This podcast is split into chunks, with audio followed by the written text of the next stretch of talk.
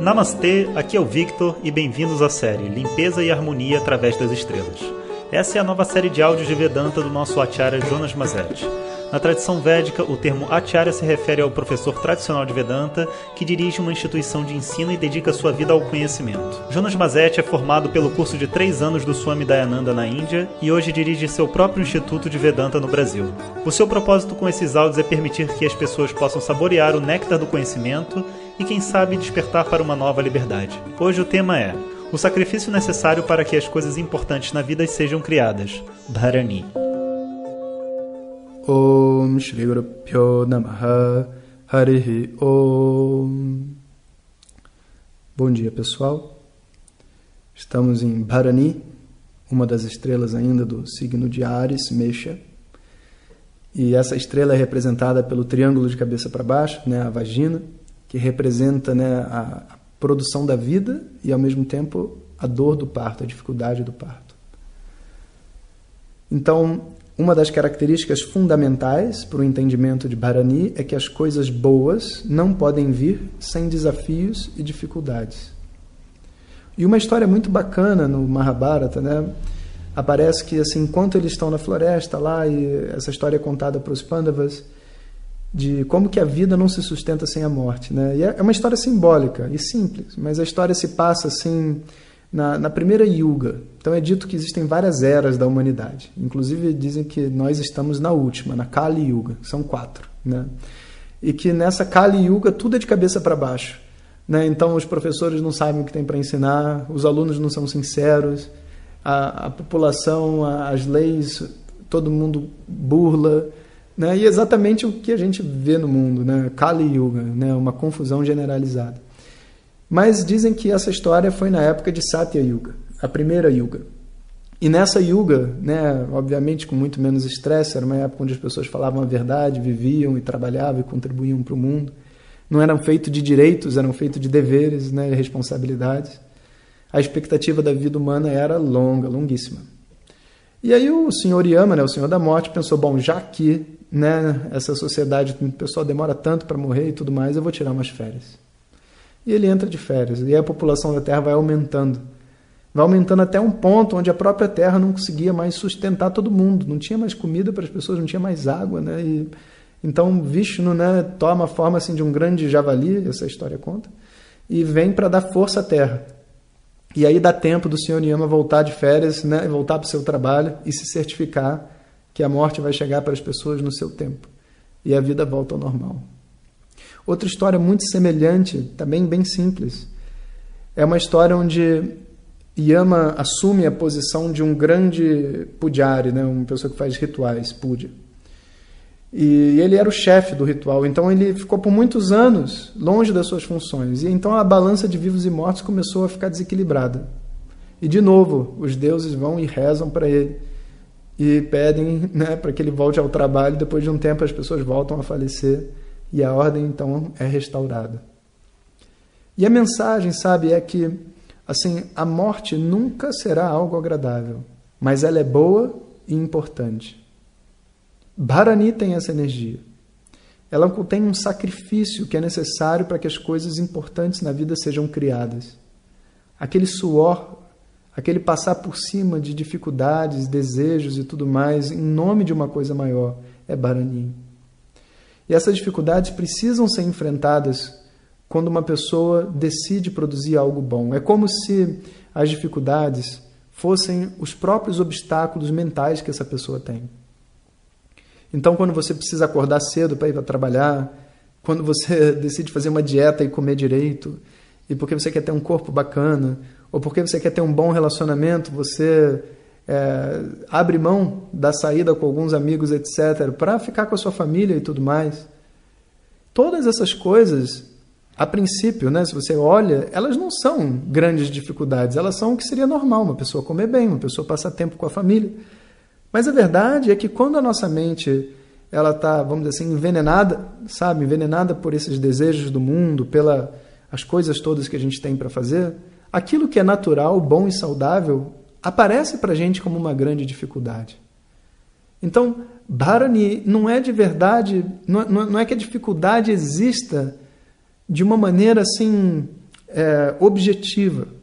A dificuldade existe sempre dentro da nossa mente, porque coisas grandes e coisas incríveis são construídas aos poucos. Talvez a nossa pressa de querer que as coisas venham mais rápido do que o tempo natural delas seja verdadeiramente o significado de Bharani. Então, para a gente poder lidar com essa energia, a gente precisa criar aquela atitude de que todas as coisas têm o seu tempo e que as coisas que vêm fora do seu tempo, elas também não produzem coisas boas. Isso não é uma atitude é, conformista ou fatalística, sabe? De que tipo, ah, o mundo é assim mesmo, então tá bom. Não, não é isso. Você aprecia dentro da sua própria vida como que certas coisas só fazem sentido em determinados momentos. Elas deixaram de fazer sentido hoje, ou elas passaram a fazer sentido agora, mas elas não faziam sentido antes. Esse sentido que as coisas fazem precisam estar alinhados com as atividades das pessoas. Então, por exemplo, eu gosto muito né, de mergulhar nos textos antigos dos Vedas e tudo mais e apurar o meu sânscrito, porque para nós brasileiros, né, que estamos pegando carona numa tradição védica, o estudo de sânscrito ele é realmente assim um grande obstáculo, né? Que se alguém quiser ser realmente um professor de yoga, vedanta e etc, mais cedo ou mais tarde vai ter que esbarrar no sânscrito, né? Até por uma questão assim de respeito à tradição. E quando eu mergulho dentro desses estudos todos, etc, eu tenho um prazer enorme. E às vezes a minha mente ela simplesmente fica cansada, sabe? E eu não consigo mais ler a história ou está naquele texto. E na semana seguinte, quando eu estou disposto de novo, eu pego para estudar, e aquilo que vem naquele verso era exatamente o que eu precisava ouvir para minha vida pessoal. Olha que interessante. É como se a minha mente tivesse sido nublada pela ordem cósmica, sabe? Para que eu pudesse ler aquele verso no momento certo. Da mesma maneira, as coisas surgem na nossa vida no momento certo, e até as vitórias precisam vir no momento onde eu possa comemorar. Precisa vir no momento onde eu possa viver a energia boa de uma vitória, de uma alegria. Né? Então, essa, essa compreensão do tempo é Bharani. E olha que interessante, porque o Senhor Yama também representa o tempo.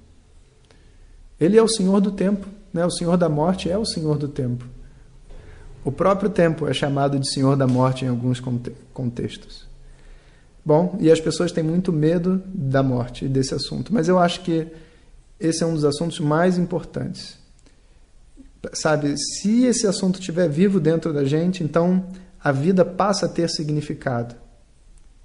Sem a morte, tudo que a gente faz nesse mundo é superficial e sem propósito. Pensa nisso.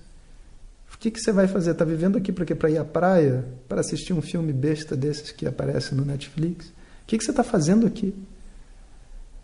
É como se, sabe, nada daqui fizesse sentido quando você pensa que você vai ficar aqui para sempre, quando você imagina. E não só isso, e tem muito sofrimento envolvido, né? Você imaginar que a sua vida é infinita dentro desse mundo totalmente desequilibrado e na visão dos homens, né, injusto e cheio de problemas. É o que uma tortura isso daqui? Mas por outro lado, se você pensa na finitude da nossa estada aqui, como que é só um tempo que a gente vai passar aqui. E se é só um tempo, sabe? Essas coisas importantíssimas, injustas e esquisitas desse universo deixam de ser tão importantes passam a ser pequenas. E os pequenos detalhes, sabe? Assistir o pôr do sol, sabe? Conversar com uma pessoa que você gosta, passam a ser coisas a ser vividas, são, se tornam vívidos. Os detalhes se tornam vívidos devido à morte. E aí você dança o detalhe das suas ações, o detalhe da sua vida. E essas ações que a gente faz no dia a dia, pequenas ações que sejam, sabe, mesmo dar de comer para alguém, sabe, ensinar uma pequena coisa para alguém, se torna parte de um legado. Passa a ser a contribuição desse personagem para essa história. Você entra na, no chakra cósmico, na roda cósmica. A roda cósmica de eventos tem, tem também um pouco da sua contribuição. Qual que é o seu legado dentro dessa história? Já que a gente não vai viver para sempre, vamos escolher muito bem o que, que a gente veio fazer aqui dentro desse mundo, como que a gente quer gastar o tempo. Vê só, tudo se torna significativo. A morte é um elemento fundamental para o propósito da vida. Om Shanti Shanti Shanti Harihi Om Shri Guru Pyo Namaha Harihi Om. Compartilhe com seus melhores amigos. E se você quiser receber nossas mensagens diretamente no seu WhatsApp, clique agora no link que vem junto com o áudio. Para outras informações, www.vedanta.com.br. Até o próximo áudio. Om Tat Sat.